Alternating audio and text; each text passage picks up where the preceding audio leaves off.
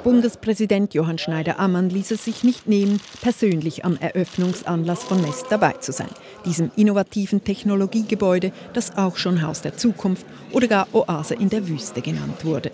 Das Gerüst des Hauses besteht aus Stahl und Beton. Darin ist Platz für bis zu neun auswechselbare Module, hier noch im Bau. Forschungslabors für Bauingenieure, Architekten oder Energiefachleute, in denen nicht nur gearbeitet, nein, sogar gewohnt wird. Ein Ort, an dem Wirtschaftsleute die Ideen der Forscher hautnah erleben können.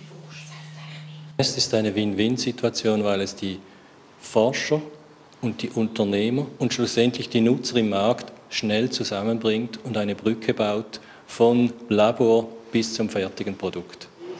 Eines der Themen in diesem futuristischen Haus ist die Reinigung und Aufbereitung von Abwasser.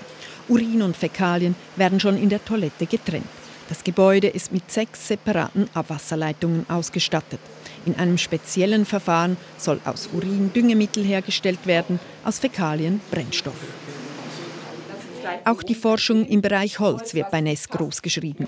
Magnetisierbares Holz, antibakterielles Holz oder auch Holz, das wasserabweisend ist, wird hier ausgetüftelt und gleich eingebaut. Also das ist gerade das, was es interessant macht. Im Labor entwickeln wir Materialien und haben meistens nur ganz kleine Proben. Dann kann sich der Industriepartner nicht vorstellen, wie das wirklich im richtigen Leben war. Und hier, hier können wir jetzt wirklich zeigen, wie es ist, wenn jemand damit lebt, tagtäglich mit diesen Materialien in Berührung kommt und wie sich diese Materialien verhalten.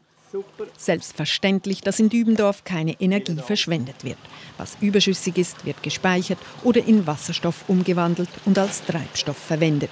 In diesem Haus wird Zukunft geschrieben.